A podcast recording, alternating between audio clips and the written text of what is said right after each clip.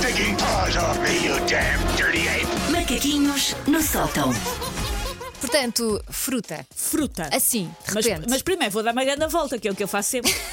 E as pessoas pensam, é por teres que encher 5 minutos todos os dias, Susana? Não! É lá. por isso. Bom, uma das coisas mais chatas da vida, ali, eu diria, pelo menos no caso das mulheres, da, da adolescência para a frente, é a sensação de que estamos constantemente a entrar e a sair de dietas. Sim. Mesmo eu que não ligo muito a isso, sinto que passei ah, grande parte da minha vida a sentir-me culpada por gostar de bolos com creme e a ler volta e meia artigos duvidosos sobre chás que queimam gordura, mas cheiram e sabem às piugas de um corredor de maratonas. Mas uma coisa é ler sobre isso, outra coisa é fazer alguma Fazer. coisa em Eu já estou na fase de vida em que percebo, se calhar não vou fazer isto ao meu corpo, mas às vezes ainda vou lá. Quando, coisa mágica, eu sem ter que mexer, bora, sem ter que mexer, quer fazer. Ahm, às vezes também me informo sobre superalimentos, aqueles que deixam uma pessoa com o metabolismo de uma chita. Curiosamente, nunca nenhum desses alimentos são chitos, porque se fosse chitos, eu tentava. melhor, pois claro. Eu aproveitava. Ora, eu nem venho propriamente falar das dietas e se estão certas ou se estão erradas. Consultem nutricionistas, não consultem a internet, não consultem Sim. o Instagram, consultem nutricionistas. Até porque cada pessoa é. é Cada uma pessoa, não é? cada, cada rabiosca é um rabiosque e o nutricionista é que sabe como é que.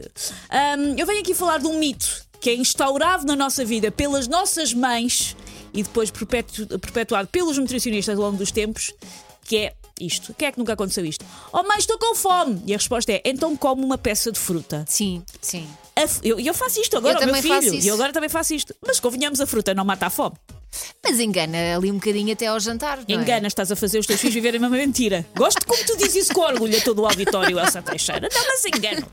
Ahm, a fruta não mata a fome. É como dizer: tens fome, então respira fundo, susteia o ar lá dentro, pensa em esparguete à carbonara que vais ficar tão cheia que tens de desapertar o primeiro botão das calças. Não. Eu às vezes digo bebe água. Bebe água, sim, também é muito de mãe. Isso é sede.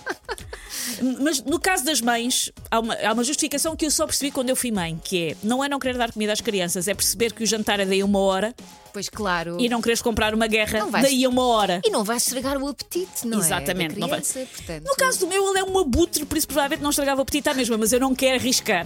Claro. Não quero arriscar. Então, tens, tens fome? Tem aqui uma tangerina e já vais com pecinha de fome. fruta. É, mas é preciso acabar eh, com este complô do lobby horto, hortofrutícola.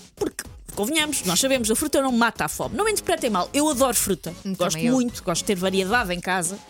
Mas a fruta ah, não puxa carroça. A fruta não corre para o autocarro. A fruta não faz com que o estômago pare de roncar como um leitão com a apneia. E já agora um leitão já ia também.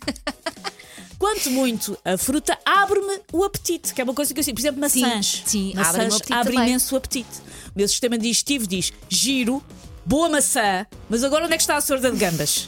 Nunca ninguém da história da humanidade disse: Ah, eu comi estas três cerejas, já não estou capaz de jantar. Três. Fiquei vocês, que eu tive na cereja, não consigo.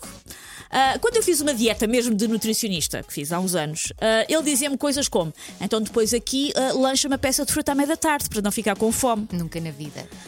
Que eu, esta minha resolução de vou cumprir aquilo que o nutricionista diz durava três dias, até eu começar a ter alucinações de subnutrição, como se estivesse no Burundi, a ver franguinhos assados no lugar dos meus colegas de trabalho, franguinhos assados sentados em cadeiras a, mexer no computador com as suas asinhas deliciosas. Se eu comesse uma pera, daí a 20 minutos andava a pera por um Kit Kat, era o que acontecia, por isso tinha que comer qualquer coisa ligeiramente. Pode ser uma fruta, mas com um iogurte. Não pode ser só a fruta, a fruta não, não me tira a, a- a- A não me fome, tira a fome. é? Uma peça de fruta é um prazer, é um snack, é um alimento refrescante, é isso tudo, mas não é para matar a fome. Nunca se viu ninguém dizer que a fome em África se resolvia com um contentor de nésperas, pois não? Se não se resolve com contentor de nésperas, é porque não é assim. É sabes, por isso é que eu trago a minha banana todas as manhãs, que é fruta, mas é fruta. A banana é a única fruta que talvez, mas mesmo assim, Elsa, eu, ve- eu vejo quando alguém cá deixa pastéis de nata, eu vejo o ar com que tu olhas. Elsa tem fome. Alimenta é só a uma Elsa. salmeada.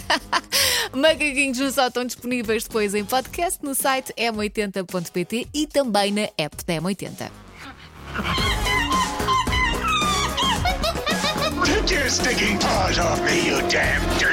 Macaquinhos no sótão.